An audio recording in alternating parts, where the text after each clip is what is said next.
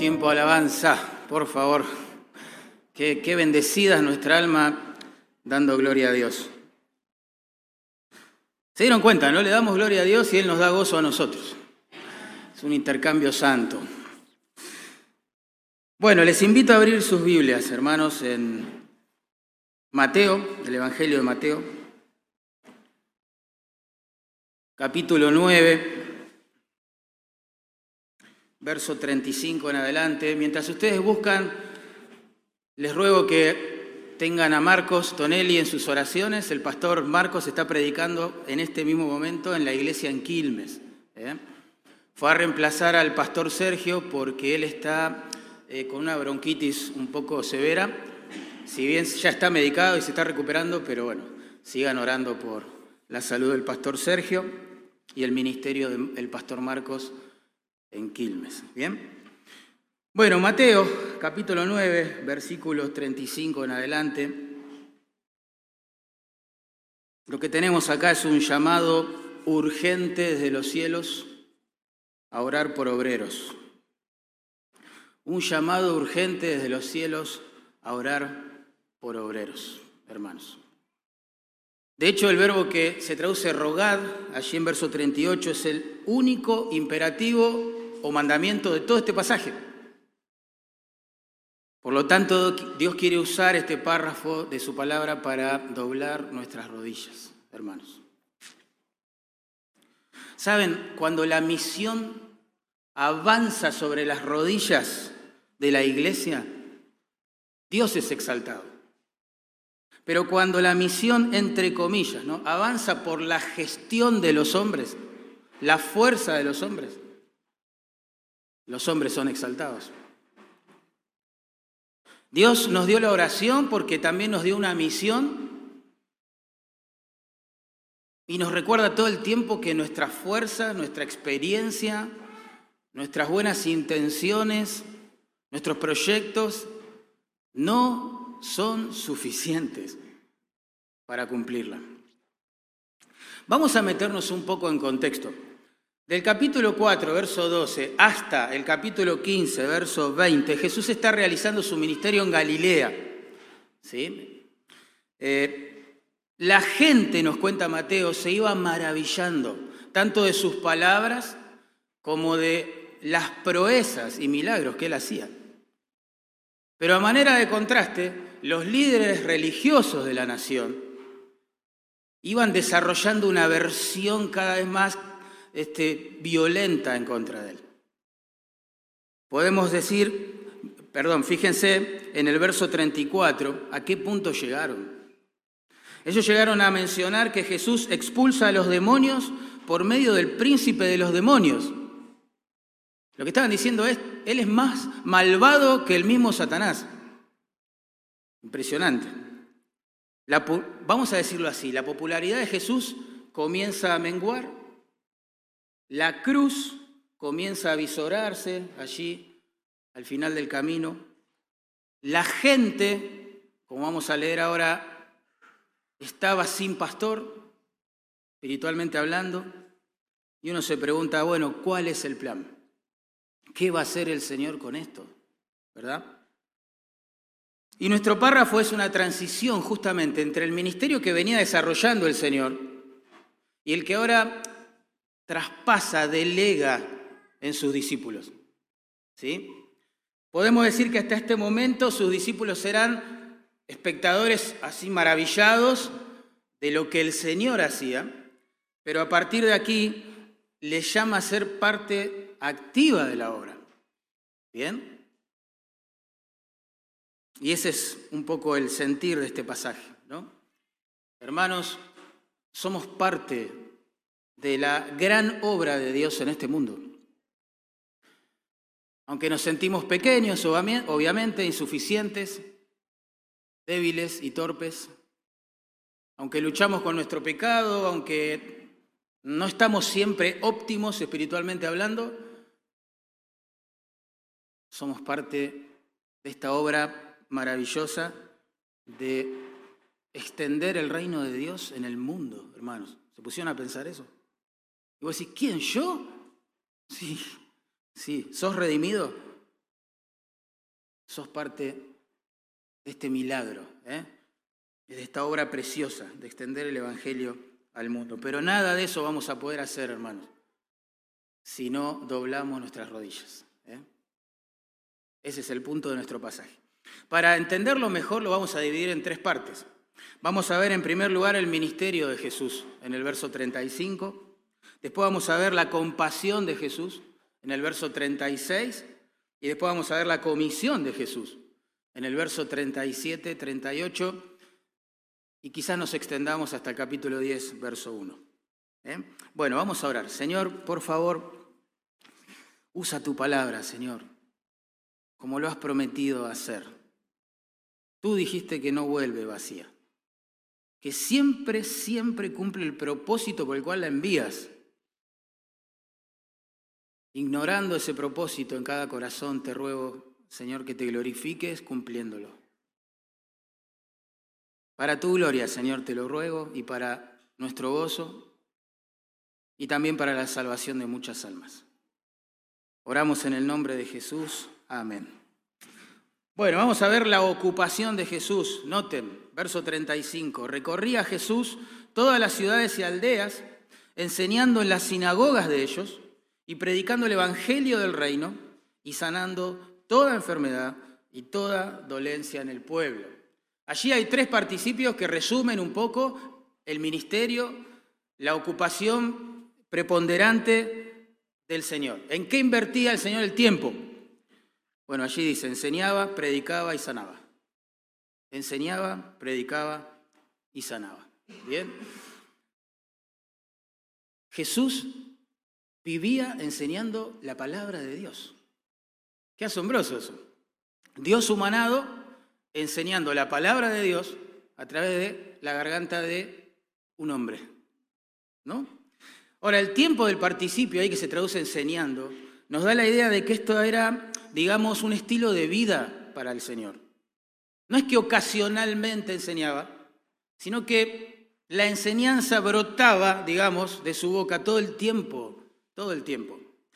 Y como dice aquí Mateo, específicamente o especialmente o prioritariamente lo hacía desde las sinagogas de los judíos. ¿Bien? Eh, en Mateo 13:54, por ejemplo, dice así la palabra, que venido a su tierra, es decir, Nazaret, les enseñaba en la sinagoga de ellos, ¿bien?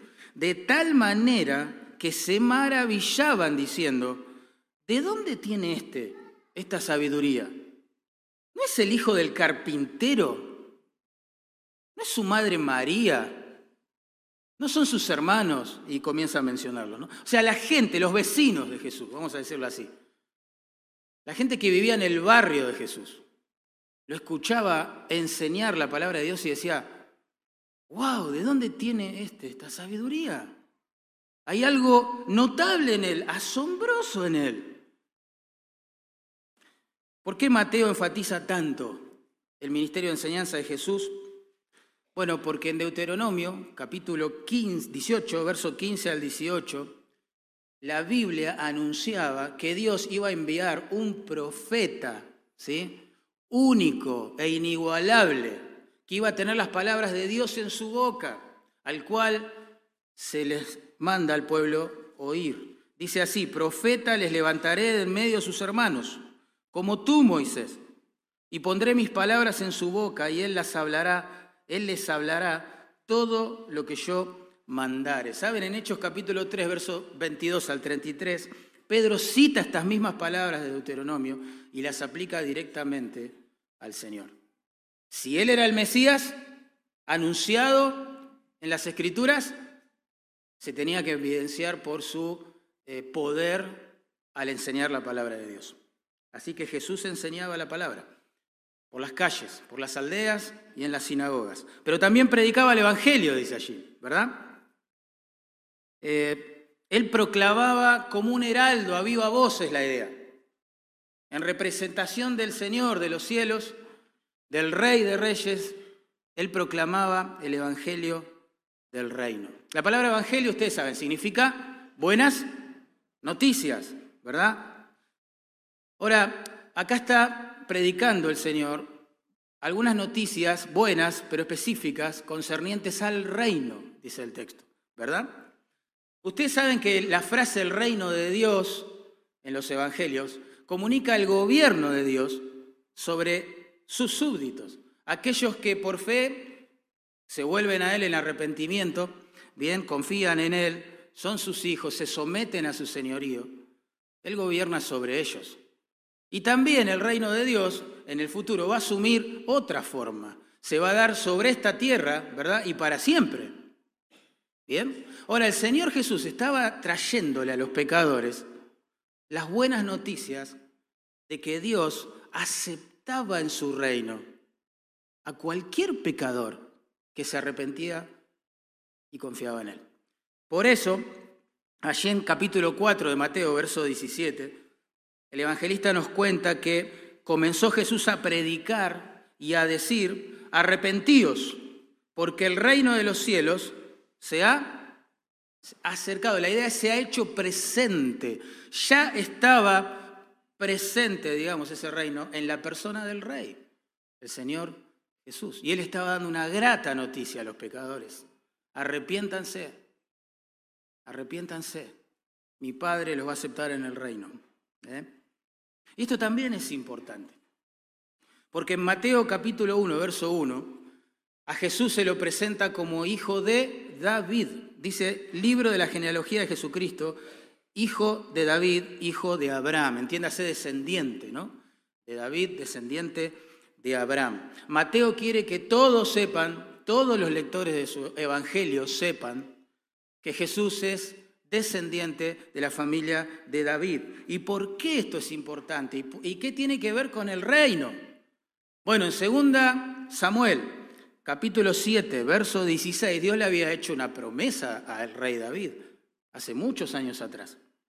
Y la promesa decía esto, miren, será firmada tu casa, tu familia y tu reino para siempre, para siempre delante de tu rostro, David, y tu trono será estable eternamente. Es decir, que Dios hace un pacto con David y le promete que alguno de su descendencia iba a reinar para siempre este mundo.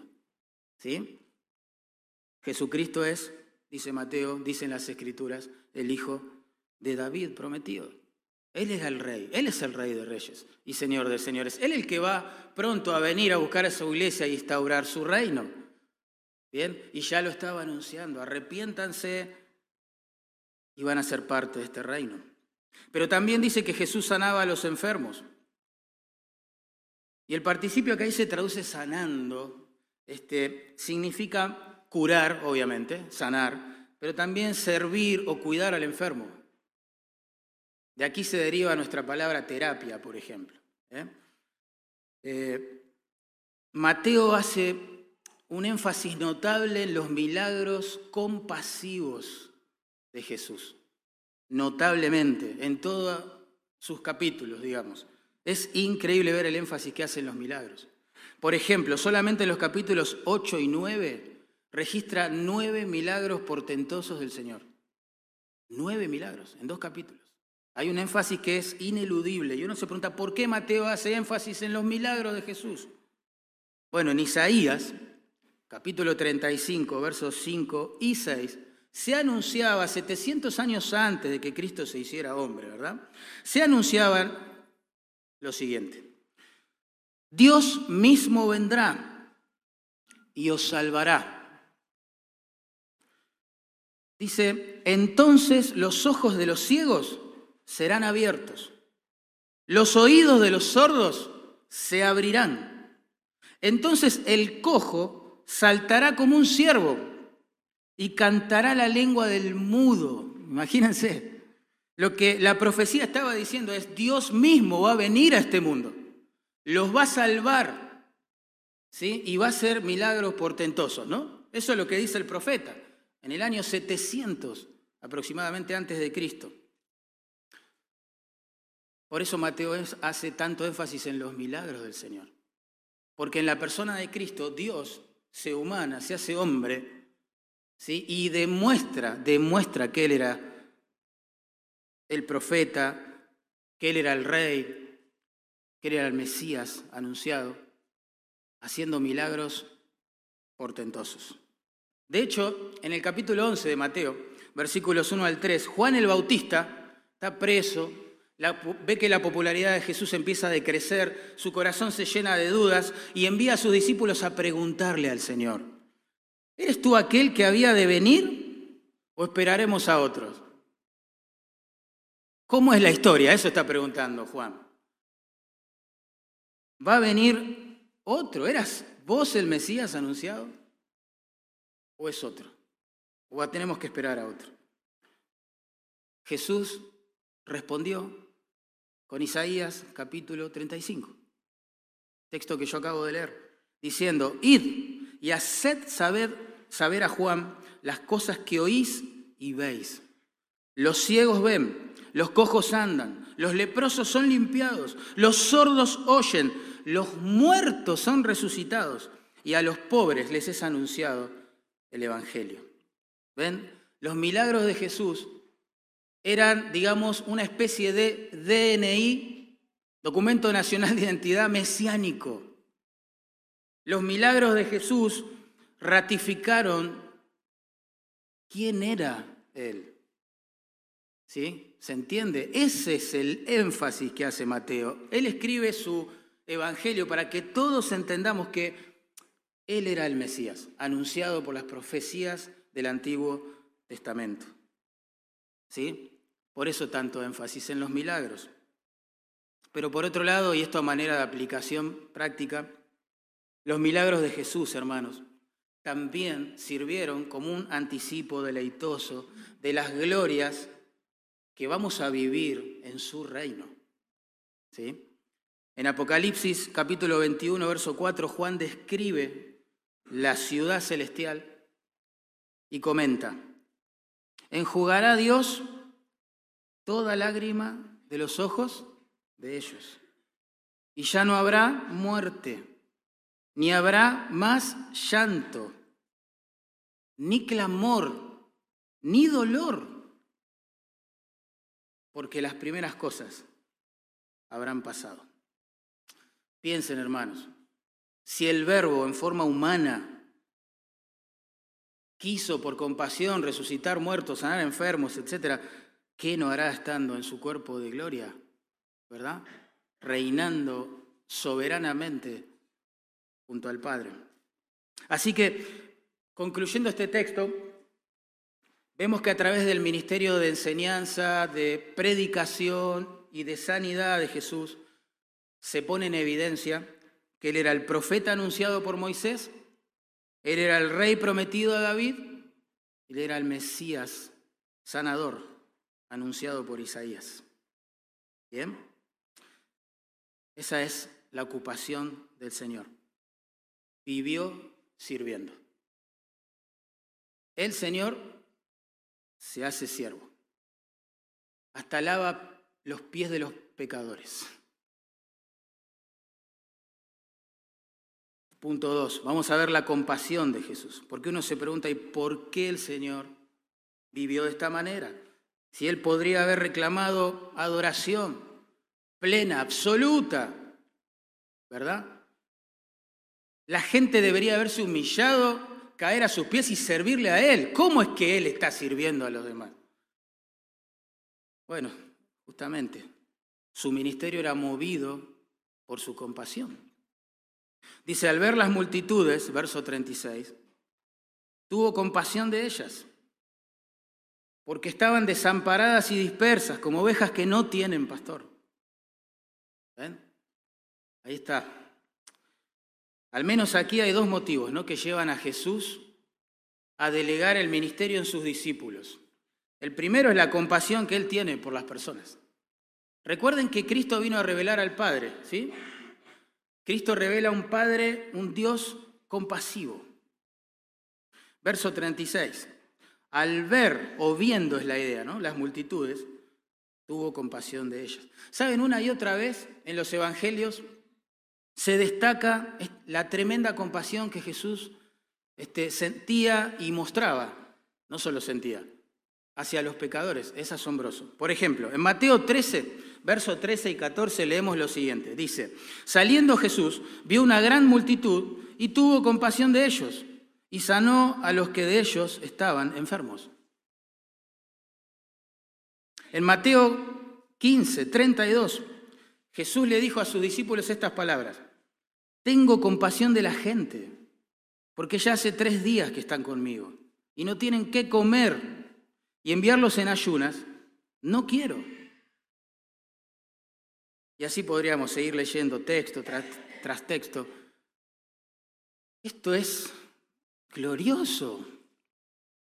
Dios se compadece de nosotros. Dios se compadece de los enfermos, dice allí, de los hambrientos, de las multitudes. Wow. MacArthur escribió algo lindo, comentando este aspecto del carácter del Señor. Dice así, qué diferente es Jesús a los dioses del paganismo. Los atributos supremos de los antiguos dioses, comillas, eran la indolencia, la apatía y la indiferencia. A tales supuestas deidades no les importaba nada el bienestar de la humanidad.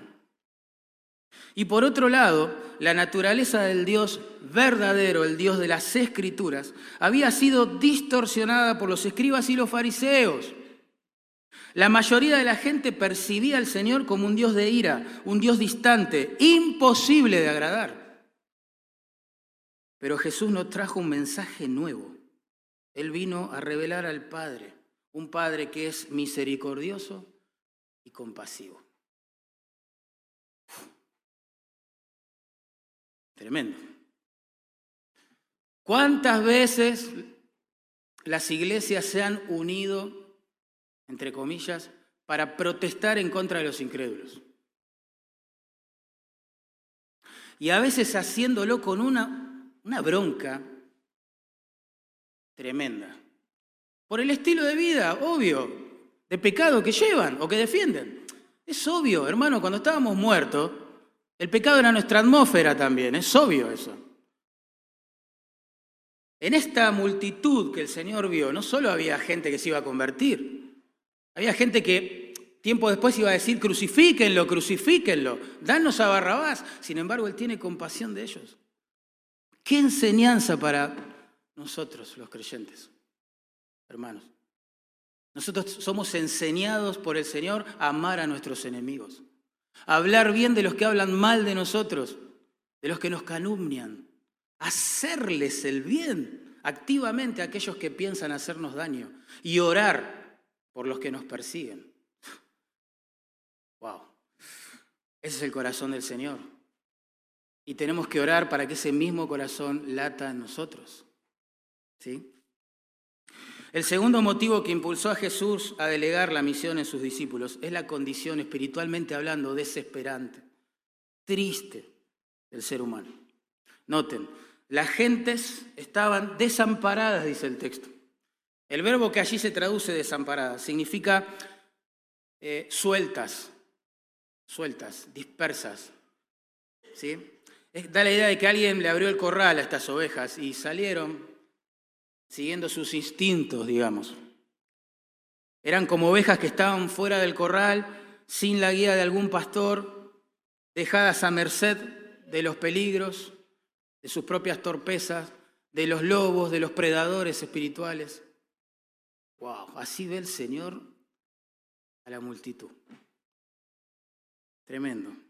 Y en nuestros días, hermanos, la, cosa no ha cambiado. Hay multitudes de almas que están a merced de la manipulación de los falsos maestros, que los usan para no para, no para alimentarlos, sino para quitarles la lana, como decía el profeta Ezequiel. Tremendo. Hay un montón de personas que están a la deriva, siguiendo quizás la corriente conceptual, filosófica de este mundo que promueve la vida y la felicidad sin Dios. La fe como una tontería, una torpeza intelectual. Tremendo. Una de las funciones del pastor es la de espantar a los predadores, ¿no? Con el golpe certero de su vara. Pero claro, si Jesús se va pronto a la gloria, ¿verdad? Con el Padre, y las ovejas quedan bajo el liderazgo de escribas y fariseos, espiritualmente hablando, ¿quién va a protegerlas del error? Están desamparadas. También estaban dispersas, dice el texto. Y el verbo que ahí se traduce dispersas significa derribadas, abatidas. Imagínate una oveja aislada del rebaño, tirada allí en un costado. Ese es el cuadro. Este verbo se usa en Lucas 4:35 para describir a un demonio, escuchen esto, ¿eh? que estaba derribando y sacudiendo a su víctima. Que la tiraba por el piso, ¿entienden? Esa es la idea. La esparramaba por el piso. Jesús veía a la gente como ovejas espiritualmente derribadas, desalentadas, desilusionadas. Y en nuestros días hay muchas almas así, heridas, súper decepcionadas, frustradas con la fe que se predica, súper descreídas de las iglesias, de la religión y de los ministros cristianos. Pastor hoy en día es sinónimo para muchas personas de chanta, ladrón. Tremendo. Fama que lamentablemente los falsos maestros de los púlpitos han cosechado, han cultivado y cosechado. Pero hay mucha gente así, mucha gente así. Los nuevos ateos piensan que la religión es el problema del mundo. Tremendo. Una de las funciones del pastor también era la de levantar a las ovejas heridas con el callado, ¿se acuerdan? Enganchándolas del cuello y arrastrándolas otra vez hacia Él.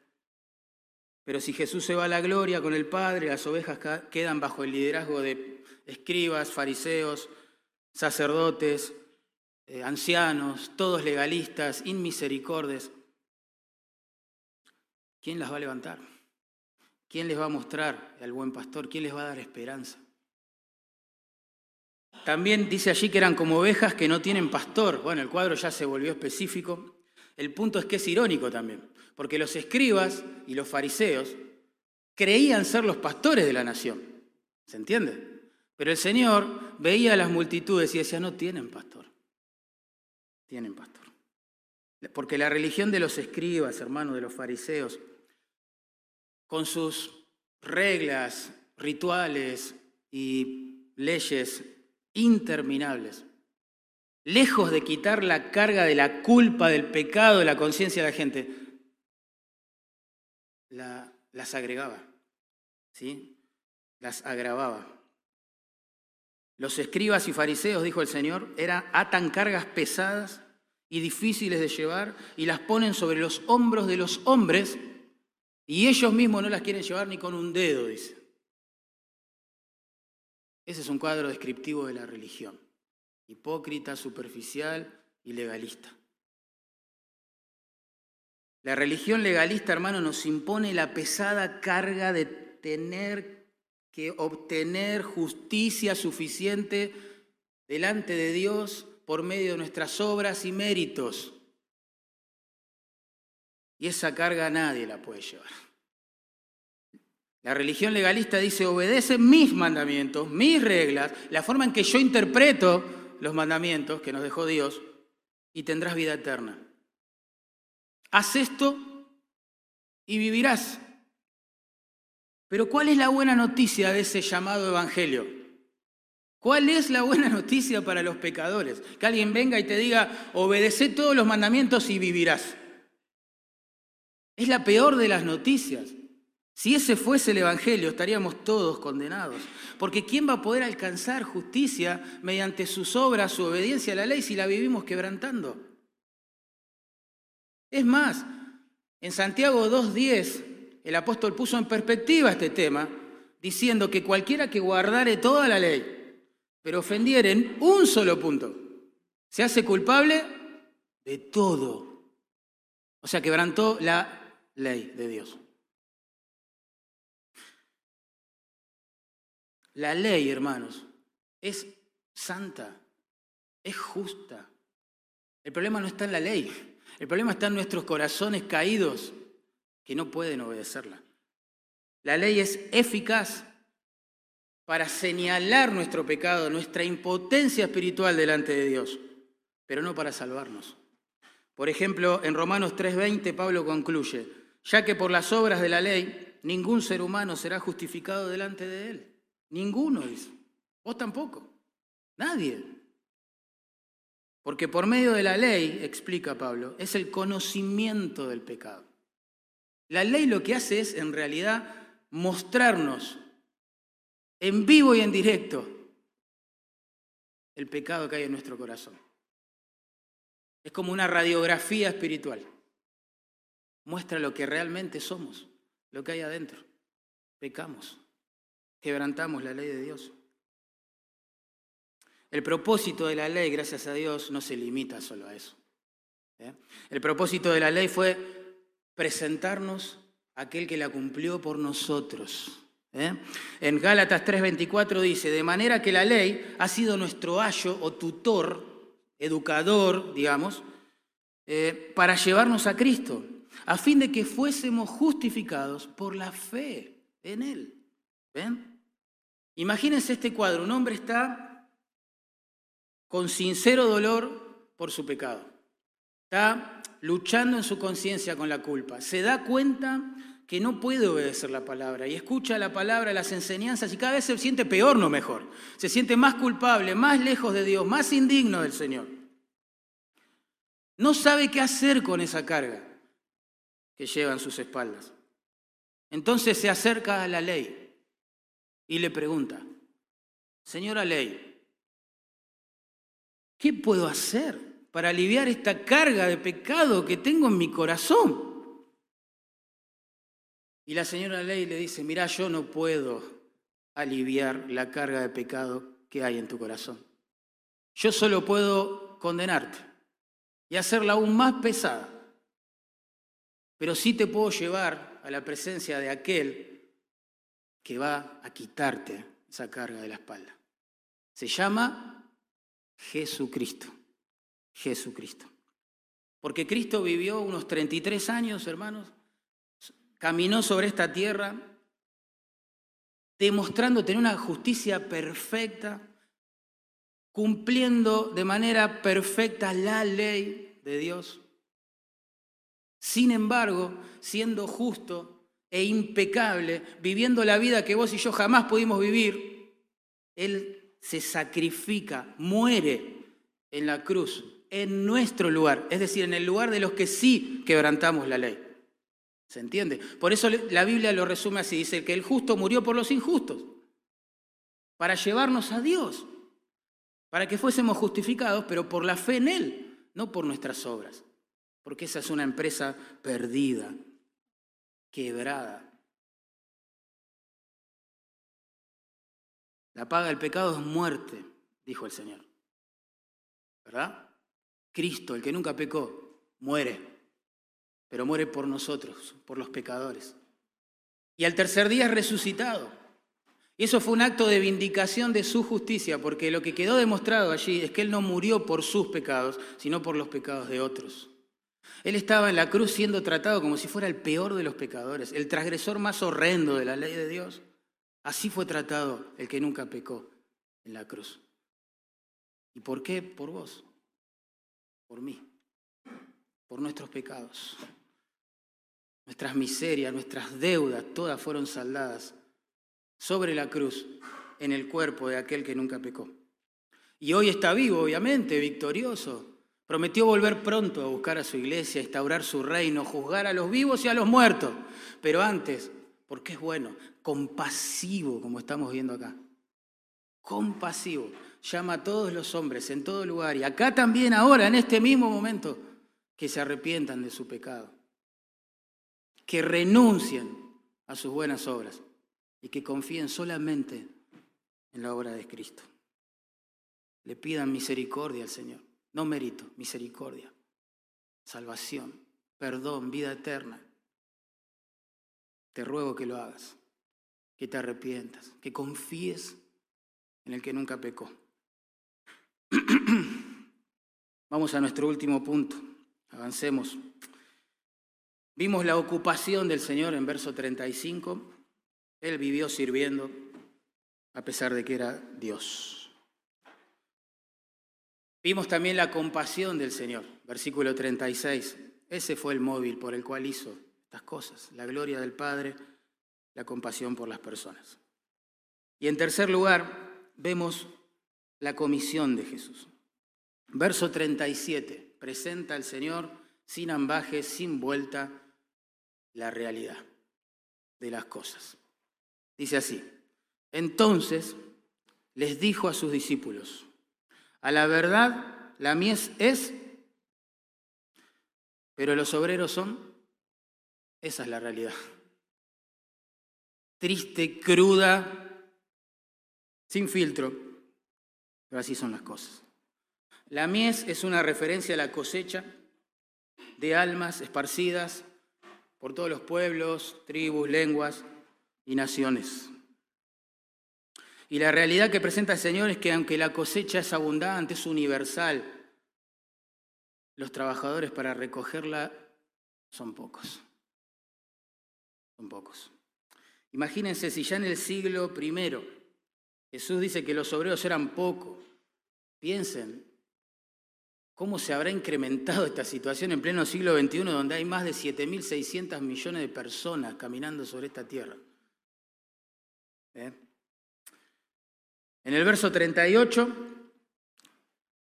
les manda a esos mismos discípulos a orar por obreros. Dice, rogad pues al Señor de la mies que envíe obreros a su mies. El verbo que acá se traduce rogad, hermanos, es un aoristo imperativo. ¿Qué significa eso? Que es un llamado urgente, urgente. No, es un comentario que hizo Jesús al pasar, es, prendió la alarma Señor. Es, es un llamado urgente, peligro, la cosecha es gigante, los obreros son pocos. ¡Ey! Despierten, discípulos. Eso es lo que quiere comunicar el verbo rogado.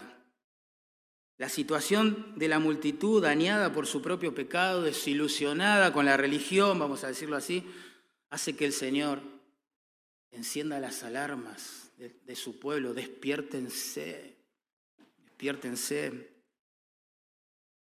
La idea acá es como, ¿qué, están esperando? Que no se reúnen, se arrodillan y empiezan a clamar para que Dios envíe obreros a su mies.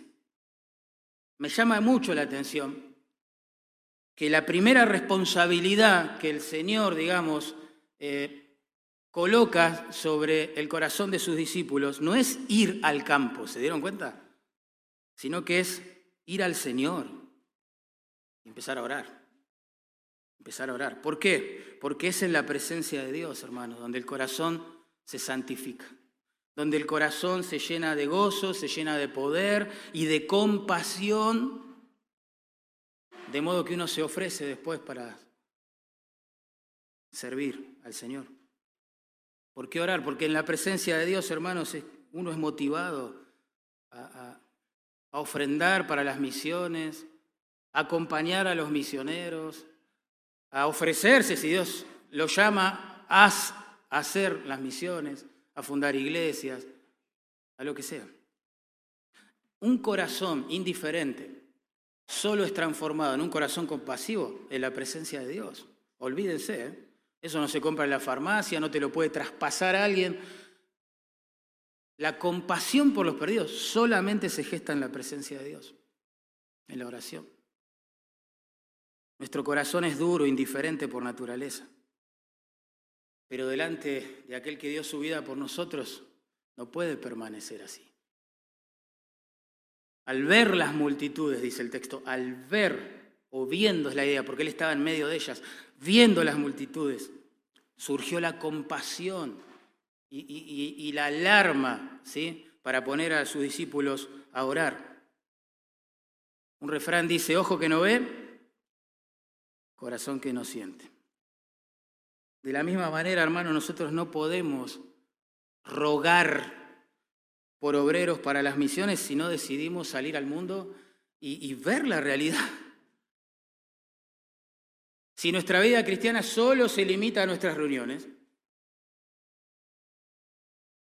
nuestro corazón va a permanecer frío ante la realidad de las multitudes. Hay que salir, hermanos, hay que salir. Hay que salir. Anotate en algún viaje misionero, no sé, igual no hace falta ir a un viaje misionero. O sea, cambia tu chip, empezá a mirar tu trabajo desde otro ángulo, como tu laguna personal donde pescar almas para Cristo, y vas a ver la realidad. Están perdidos, tu jefe se ve sano, sonriente, adinerado, parece que lo tiene todo, pero está perdido si no tiene a Cristo.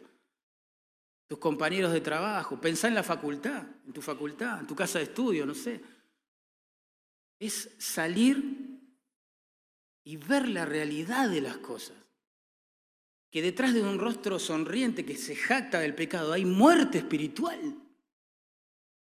Hay ausencia de Dios. Así vivimos nosotros mucho tiempo. ¿Cuántas ciudades y pueblos de nuestros países, hermanos, no tienen ni una iglesia bíblica? Pregúntenle a Pedro y a Betty donde están sirviendo al Señor. Pedro, ¿cuántas iglesias bíblicas hay en Villa Ángela? Es desesperante pensar esto. Es la tercera ciudad más poblada del Chaco, ¿verdad?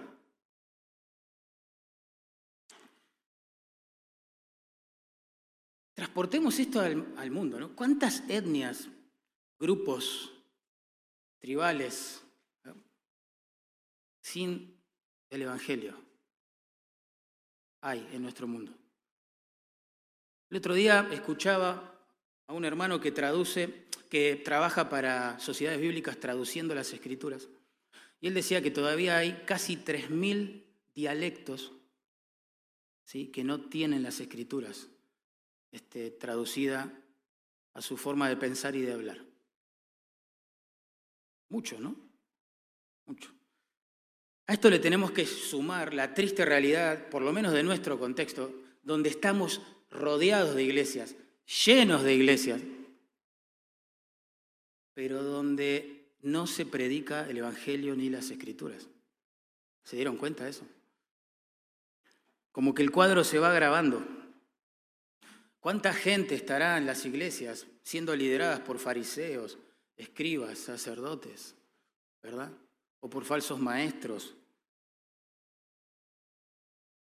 que distorsionan el Evangelio, el concepto de Dios en la mente de las personas y toman algún texto de la Biblia como justificativo para hacerlo fuera de contexto, ¿verdad? El cuadro es tremendo, hermano. Es comparable al de una inundación, porque el elemento que abunda en una inundación es, obviamente, el agua. Pero a la vez, el elemento que más escasea en una inundación es el agua potable. Y así nuestro país, por lo menos, está lleno de iglesias que ofrecen agua, pero estamos carentes del agua de vida, hermanos, carentes. Es triste. Hay que salir y ver. Hay que pedir compasión al Señor. Miren, el pedido específico acá es rogar al Señor de la mies que envíe obreros a su mies. Ese verbo que se traduce envíe es fuerte. Da la idea de echar a alguien, ¡pum! Expulsarlo, empujarlo hacia afuera, desterrar a alguien. Imagínate, fuerte, ¿no? Se usa en tercera Juan, capítulo 1, verso 10, para describir el liderazgo de este Diótrefe, ¿se acuerdan? Aquel dictador de la iglesia que expulsaba, y esta es nuestra palabra, expulsaba a todos los que no pensaban como él. Tremendo. Piensen en esto.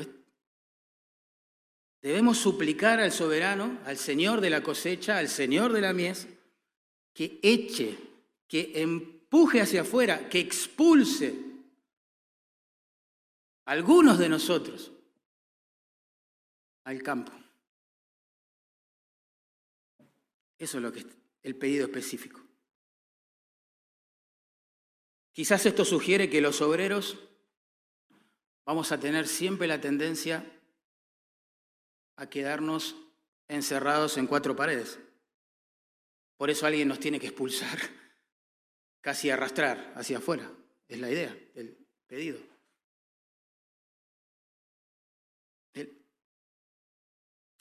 O sea, no es un problema de falta de conocimiento el que tenemos.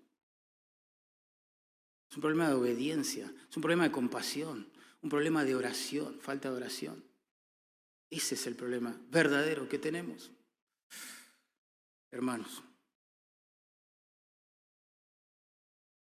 Pero cuando la iglesia ora por obreros, le pide al Señor de la cosecha, parece que su espíritu viene con su poder, nos exhorta con su palabra y nos empuja hacia afuera.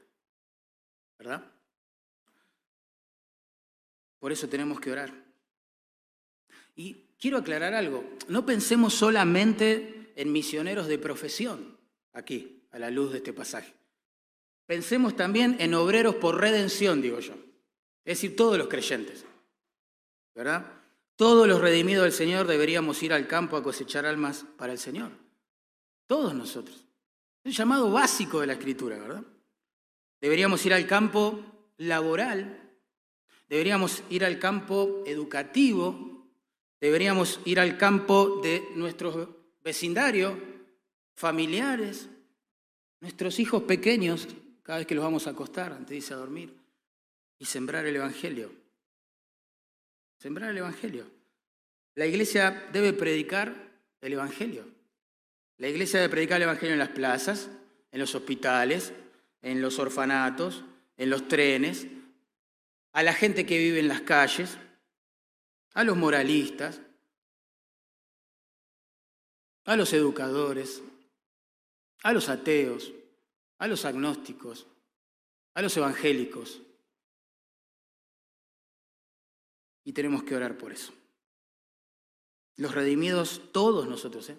Deberíamos de alguna forma u otra colaborar para que se extienda el Evangelio, se funden iglesias. Quizás Dios, algunos de nosotros, los va a llamar a salir de aquí como misioneros y fundar alguna iglesia, pero va a llamar a otros a acompañarlo y va a llamar a otros a ofrendar para las necesidades de ese hermano que se va y de esa obra que nace. ¿Se entiende? Y nos va a llamar a todos a orar, a doblar las rodillas y orar, no solo por nuestras necesidades, sino por esta cosecha. Hay vidas en este mundo que esperan nacer. Hay que llevarles la semilla, el agua de vida, por su gloria, hermanos, su gloria. Y nuestro gozo y el bien de las almas. Dios nos manda a olvidarnos de nosotros mismos, a pensar en otros y a ir al campo. Dios es así.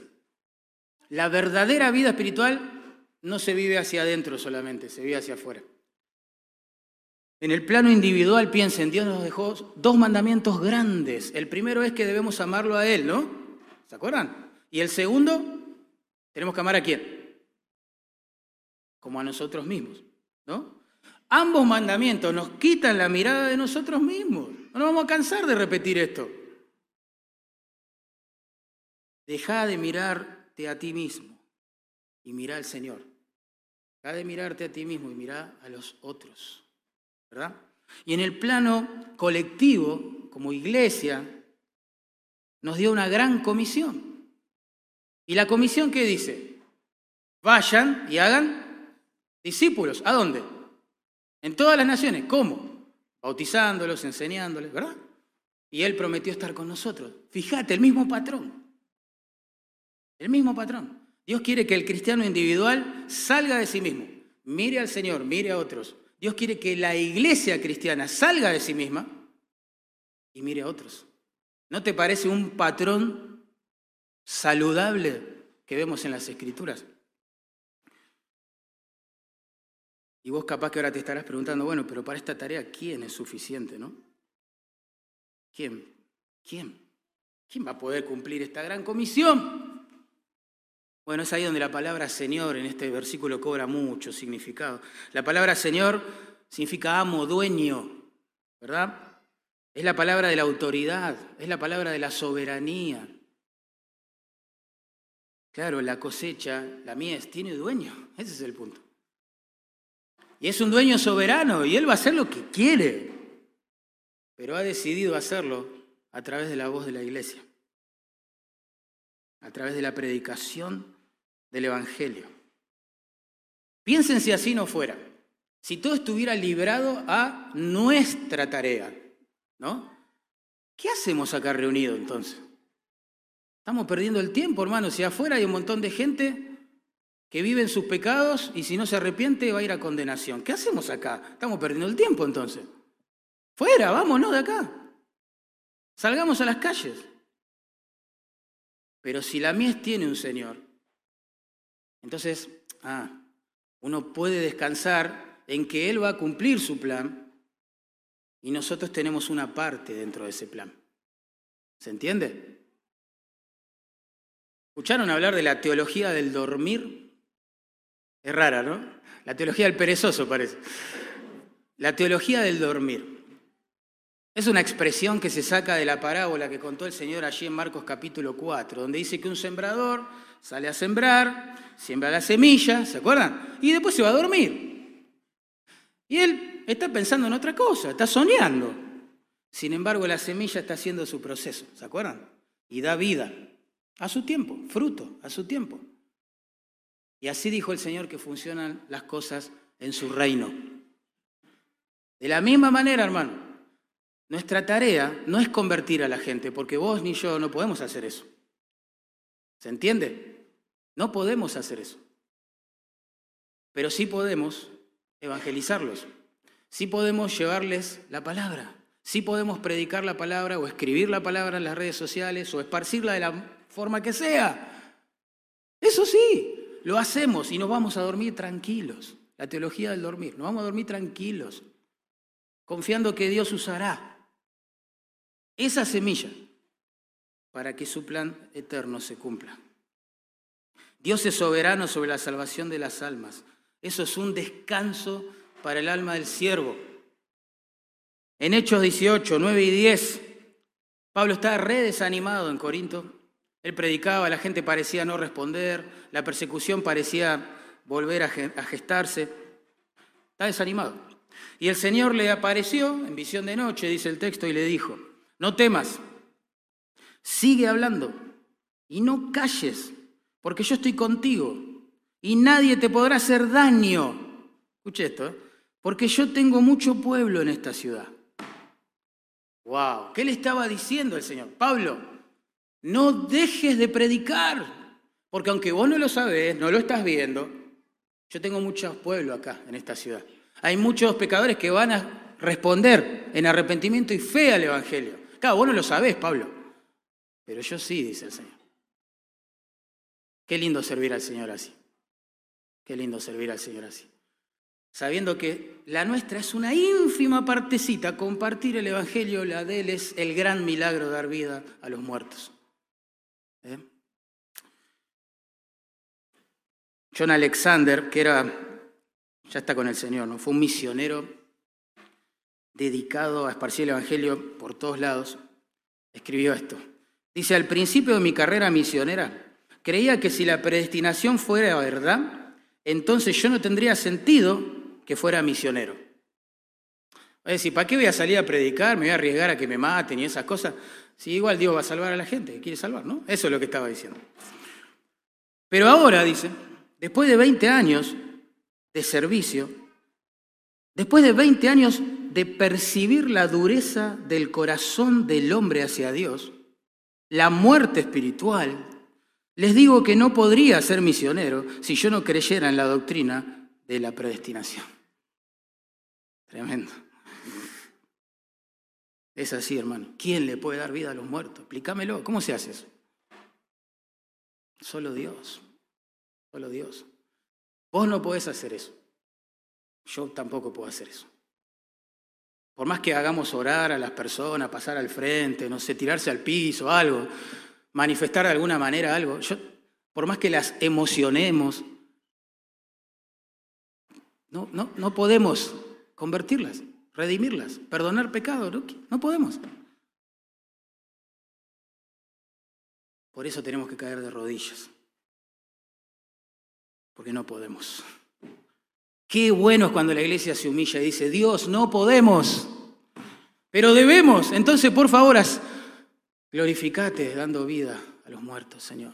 Nosotros te vamos a alabar a vos y no a los predicadores, porque tuya es la gloria y tuyo es el reino. ¿Eh? El Señor es soberano, hermano, sobre la cosecha. Miren, piensen en los ejemplos bíblicos. Jeremías predicó 40 años 40 años la palabra a un pueblo que no quería oír. Y en términos contables, sus frutos fueron escasos. Escasos. Se cree que Isaías predicó algunos años más todavía que Jeremías, con frutos súper escasos desde el punto de vista visible. Sin embargo, Jonás, el profeta mal motivado, enojado con los pecadores, que no quería verlos ¿sí? en la iglesia, Predica un evangelio cortito, llama a la gente al arrepentimiento nada más. Y miles de almas, miles de almas, se vuelven, por lo menos en apariencia, al Señor. Pedro predica un sermón, allí en Hechos 3. Cinco mil personas proceden al arrepentimiento. Y el grupo de evangelismo va a la plaza a predicar, no se convierte en nadie. Y vas a predicar al hospital y, bueno, alguno, uno. Decimos nosotros, porque no lo sabemos, pero uno, dos. Y, nos matamos predicando y parece que nadie se convierte, nadie escucha. Eh, tranquilo, uno se pone mal porque se olvidó quién es el único que puede darle vida a los muertos. Nuestro gozo, hermanos, debe estar en anunciar el Evangelio. Punto. Que el Señor se glorifique con los frutos. ¿eh? Qué lindo vivir así. Qué desesperante pensar que es de otra forma. ¿eh? Según Mateo 18, 16, Cristo es el que edifica la iglesia. Según Juan 16, Jesús es el que atrae a las ovejas al redil. Según Hechos 2, 46, es el Señor el que añade los que van a ser salvos a la iglesia. Pero Él lo hace a través de la predicación y la oración de su pueblo. Así organizó el soberano las cosas. ¿eh? Así que más que preocuparte por los resultados, ocúpate en orar, predicar, ser fiel al Señor y darle la gloria por todo lo que pasa. Se me fue el tiempo. Quizás el domingo que viene, u otro momento, les cuento cómo oraba la iglesia primitiva por las misiones. Quizás en otro momento podamos hablar más de esto. Cómo el apóstol Pablo oraba por las misiones, etcétera. Para mí lo más importante ahora es entender cuál es la misión de la iglesia. ¿Cuál es la misión de la iglesia? Miren, vamos a resumirlo, es muy sencillo. Génesis 1 y 2, de la nada Dios crea todo, ¿verdad? Génesis 3, el hombre peca. Génesis 4 al 11, el pecado va corrompiendo cada vez más todas las cosas. Las personas, las familias, los matrimonios, las naciones. Cuando uno llega a Génesis 11 dice, chao, no hay salida, ni el diluvio nos cambió, ¿qué hacemos? ¿Quién va a resolver esto? Génesis 12, Dios elige a un pagano como Abraham, que adoraba a otros dioses, ¿sí? Lo llama a la fe y hace un pacto con él. Y le dice, mira Abraham, a partir de tu descendencia, yo voy a levantar a uno que va a llevar bendición a todas las naciones. ¿Se acuerdan? Génesis 12. Esa es la esperanza que hacía latir el corazón de los profetas, de los salmistas en el Antiguo Testamento. Ustedes recordarán, si leyeron el Antiguo Testamento, todo el tiempo están hablando de las naciones adorarán al Señor, las naciones se volverán al Señor, las naciones se unirán a cantar al Señor, servirán, etc. ¡Wow! Y uno dice, ¿quién, quién es esa simiente que va a resolver el problema del pecado, que va a hacer que las naciones adoren? Bueno, Pablo lo deja bien en claro en Gálatas 3:16. Se los leo. Dice, a Abraham fueron hechas las promesas y a su simiente. No dice y a las simientes, como si hablase de muchos, sino como de uno, a tu simiente, la cual es Cristo. Ahí está. Esa es la misión, no de la iglesia, es la misión de Dios. ¿sí? Dios se ha propuesto bendecir a las naciones, gente proveniente de las naciones, con vida eterna, perdón de pecado, etcétera, a través de su simiente, la simiente de Abraham, el cual es Cristo. Esa es la misión de Dios, es llevar el nombre, la obra de Cristo a todos lados, a todos lados. Esa es la misión, insisto, no que inventó la iglesia. No es tu misión ni la mía, es la misión que está haciendo Dios, está llevando a cabo Dios y nos invita a vos y a mí a participar, a sumarnos porque Dios eligió usar, glorificar su nombre, el de su Hijo, en todas las naciones, a través de la predicación de la palabra proveniente de la iglesia. ¿Estás dispuesto a orar por obreros? Nos vamos a unir, hermanos, a clamar, vamos a arrodillar, a orar. Dios, por favor, envía obreros. ¿Te animás a orar así? Ahora en tu corazón, Dios envía obreros. ¿Te animás a hacerlo, sí o no? Cuidado. ¿Sabe por qué digo cuidado? Porque orar es ofrecerse. ¿eh? Orar es ofrecerse. En el capítulo 10, que sigue, el que estamos analizando, Dios toma estos, el Señor toma estos hombres a los cuales les dijo que oren, ¿no? Por obreros, y los convierte en obreros. Y le dice, bueno, vayan, vayan de a dos en dos, etcétera. Ustedes saben el resto del capítulo. Pedir a Dios por obreros, en términos humanos, ¿no? Es riesgoso, porque Dios puede hacer que vos seas uno. Pero es deleitoso. No hay nada más importante en este mundo que vivir para esto. Lo demás lo vamos a tener que dejar en el cementerio, hermanos. Es así. Pero lo que hayamos hecho para Dios dentro del contexto de la misión de Dios de hacer discípulos en todas las naciones, quedará para siempre. Qué lindo. ¿Habrá alguien entre nosotros que quiera ser misionero? ¿Quién sabe, no? ¡Wow! Vamos a orar al Señor de la mies.